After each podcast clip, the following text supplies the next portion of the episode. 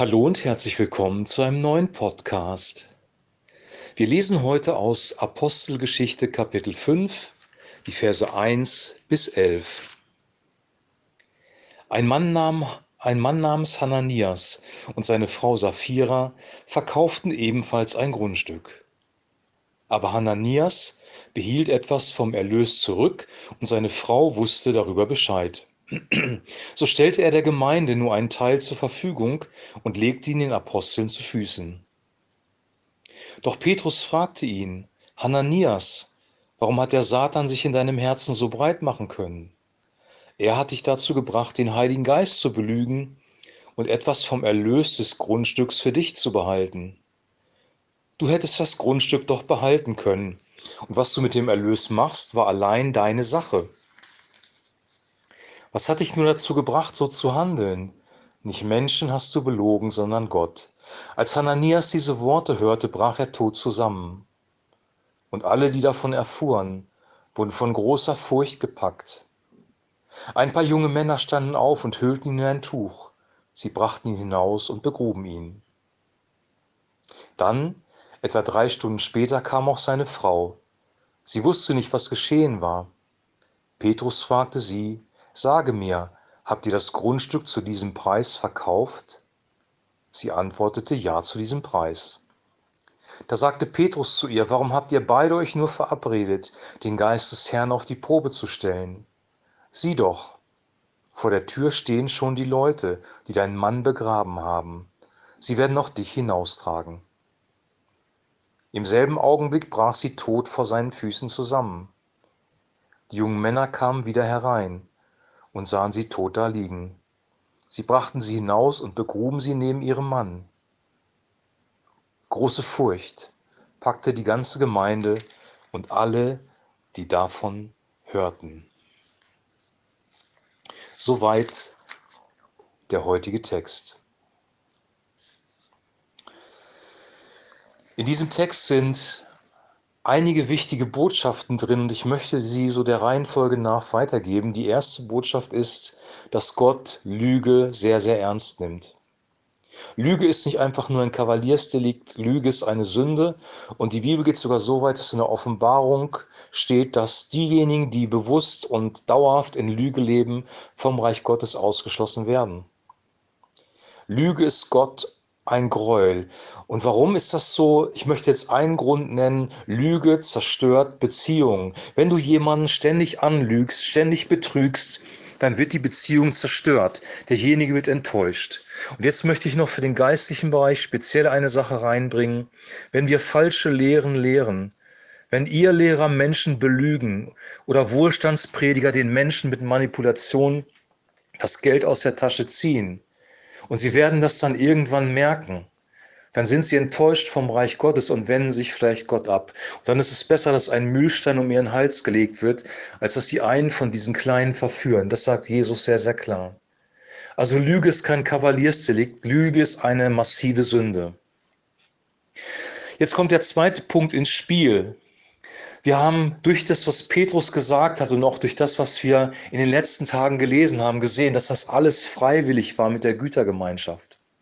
Das Problem war nicht, dass Ananias und Sapphira ähm, ein einen Teil des Geldes zurückgehalten haben. Das war überhaupt nicht das Problem. Sie hätten sogar alles behalten können. Das wird aus den Worten von Petrus hier mehr als deutlich. Sie hätten einen Teil geben können und wenn sie das auch so kommuniziert hätten, wäre das völlig okay gewesen. Aber durch ihr Handeln kam Korruption rein und das wäre auch ein, ja, das wäre vielleicht auch ein Modell gewesen, nach dem sich andere gerichtet hätten. Und sie hätten wirklich mit ihrer Lüge, mit ihrer Korruption ähm, der Gemeinde Schaden zugefügt, weil sie ein schlechtes Vorbild gewesen wären.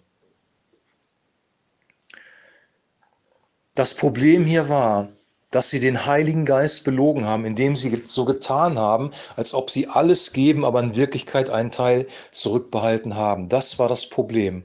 Die Lüge gegenüber Gott, die Lüge gegenüber Petrus, die Lüge gegenüber der Gemeinde. Jetzt möchte ich noch eins einfügen, damit ich es, damit ich hier nicht falsch verstanden werde. In Wahrheit zu leben bedeutet nicht, dass ich jedem alles erzähle. Ich muss nicht mein ganzes Leben vor allen Menschen ausbreiten. Ganz im Gegenteil. Jesus hielt sich manchmal bei religiösen Führern und bei den Menschen zurück. Er offenbarte sich ihnen nicht, weil er wusste, was im Menschen war. Die Menschen können manchmal mit den Dingen, die wir in unserem Leben haben, nicht umgehen. Also es geht jetzt nicht darum, alle Sünden und unser ganzes Leben vor der kompletten Gemeinde auszubreiten. Das ist nicht mit Wahrheit gemeint. Wahrheit heißt nur authentisch und aufrichtig zu leben. Wenn ich etwas sage, dann soll es der Wahrheit entsprechen. Ich darf aber auch sagen, ich möchte über das Thema nicht reden, dann ist es auch in Ordnung. Also es gibt keine Transparenz, Gott ist auch nicht transparent, er ist nicht sichtbar. Wir sehen den Himmel nicht, wir sehen sein Königreich nicht, wir sehen die Engel in der Regel nicht. Gott ist kein Gott der Transparenz, sondern Gott ist ein Gott der Wahrheit. Und Wahrheit und Transparenz sind zwei verschiedene Dinge. Transparenz ist kein biblischer Wert. Transparenz ist ein Wert von Menschen, die dich überwachen wollen. Wenn von Transparenz gesprochen wird, sprechen wir eigentlich von Misstrauen, weil ähm, wenn wir Transparenz einfordern, vertrauen wir eigentlich nicht. Also hier wurde der Heilige Geist belogen und ähm, die Gemeinde letzten Endes verführt, dem nachzueifern, was dort passiert ist. Der nächste Punkt, der auch in dieser Geschichte drinsteckt, ist die Art und Weise, wie Gott diese Sünde richtet. Hananias fällt tot um. Petrus spricht über seine Frau Sapphira das gleiche Urteil aus. Das ist brutal, weil es entspricht eigentlich dem Alten Testament und nicht dem Neuen Testament. Wir befinden uns aber hier im Neuen Testament und es zeigt uns auch, dass Gott sich nicht verändert hat. Seine Ansprüche an Wahrheit und Gerechtigkeit sind immer noch die gleichen. Gott ist immer noch ein gerechter Gott und wir können vor ihm nur bestehen, weil Jesus Christus die Strafe, die wir verdient haben, bereits getragen haben, hat. Wenn wir uns allerdings komplett weigern, uns verändern zu lassen und uns entscheiden dafür, in Lüge zu leben, entscheiden dafür, in Sünde zu leben, und zwar bewusst, es geht nicht um eine einmalige Sünde, die du vielleicht getan hast, weil du, ähm, weil du Angst vor Menschen hattest und dich dann zu einer Notlügers hinreißen lassen. Darum geht es nicht. Hier geht es um ein bewusstes Betrügen und Belügen, ein bewusstes Leben in Sünde. Ein bewusstes Sagen, ich will Gott nicht, ich will in meiner Sünde weiterleben, ich will meinen eigenen materiellen Wohlstand haben. Gott bringt Gericht. Er hat im Alten Testament Gericht gebracht. Er bringt auch im Neuen Testament Gericht. Wir sehen das an Hananias und Sapphira. Wir sehen das auch an König Herodes, der von Würmern zerfressen wird. Das werden wir später lesen.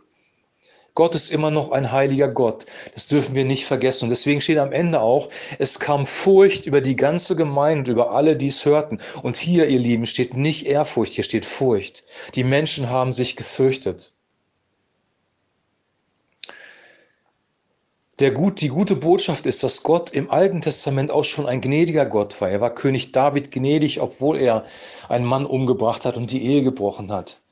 Gott ist ein gnädiger Gott im Neuen Testament sowieso. Und wenn wir uns an Jesus Christus nennen, äh, wenden und unsere Sünden zugeben, weil das steht da, wenn wir unsere Sünden bekennen, ist er treu und gerecht, dass er uns die Sünden vergibt und uns reinigt von jeder Ungerechtigkeit, dann geht es nicht darum, dass wir eine Liste runterbeten. Es geht darum, das Wort, das dort mit Bekennen beschrieben wird, heißt in Übereinstimmung mit der Wahrheit reden. Vielleicht hast du das noch nie gehört, vielleicht denkst du, weil wir durch die Kirchengeschichte so geprägt sind, du brauchst eine Liste und musst deine Sünden bekennen anhand dieser Liste. Das habe ich jahrelang gemacht und ich habe erstaunlicherweise festgestellt, dass sich wenig dadurch verändert hat. Gott möchte, dass wir eine Übereinstimmung mit der Wahrheit reden. Das steckt da drin. Und das bedeutet, dass wir ehrlich sind ihm gegenüber, dem Heiligen Geist gegenüber. Das ist die Urbedeutung dieses Textes.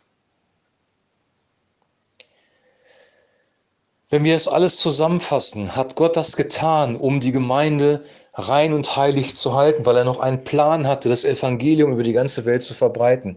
Wir sind durch die Kirchengeschichte in eine Zeit gekommen, wo wir uns so weit von der Apostelgeschichte entfernt haben, dass wenn heute so ein Gericht stattfinden würde, dann wäre ein Großteil der Gemeinde nicht mehr am Leben. Das muss man fairerweise auch sagen.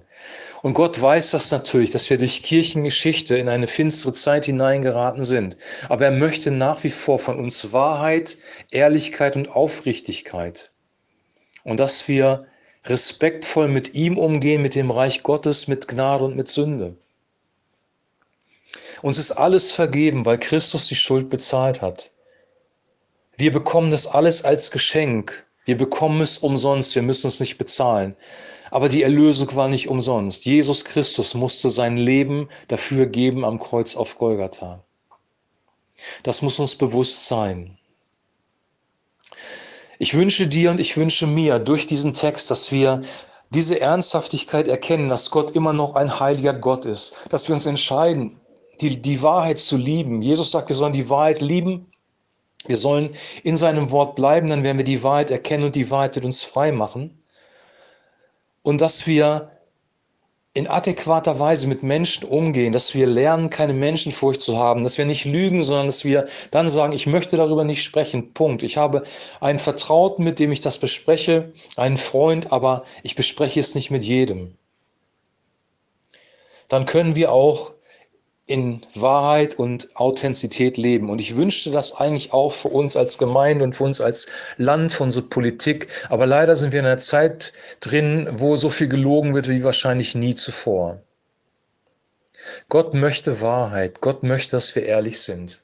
Und er lässt uns die Freiheit, mit unseren Ressourcen so umzugehen, wie wir es auch möchten, weil die Bibel sagt, Paulus sagt es ja klar, einen fröhlichen Geber hat Gott lieb und er hat die Menschen angewiesen, das zu geben, was in ihrem Herzen ist. Es gab keine Regel mehr im Neuen Testament. Im Alten Testament gab es ein, ein kollektives Finanzsystem, in dem zum Beispiel der Zehnte praktiziert wurde. Allerdings wurde in jedem dritten Jahr der komplette Zehnte in die Tore der Stadt gelegt das ist, hat überhaupt nichts mit der heutigen Gemeinde zu tun und deswegen kann man das auch nicht auf Gemeinden übertragen. Das war ein System, um ein ganzes Volk, die Priesterschaft und die Bedürftigen äh, zu finanzieren. Es war eine Art Steuer. Es ging um ein Volk. Es ging nicht um eine christliche Gemeinde und deswegen kann man das auch nicht einfach übertragen. Im Neuen Testament gilt, Gott hat einen fröhlichen Geber lieb und du sollst das geben, was du auf deinem Herzen hast, was dir möglich ist. Und natürlich sollen wir großzügig sein, freigebig sein und andere Menschen segnen, besonders wenn sie in Not sind.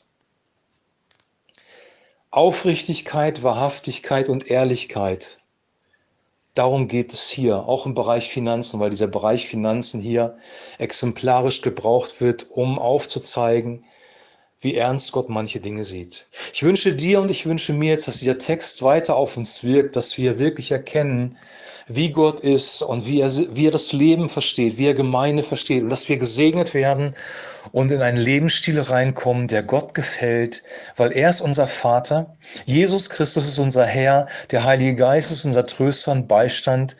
Wir leben nicht für uns selber, sondern wir leben für ihn und für das Königreich Gottes. Ich wünsche dir jetzt einen guten Wochenstart. Wir hören uns dann morgen wieder. Dann geht es weiter in der Apostelgeschichte. Bis dahin alles Gute und ein herzliches Shalom.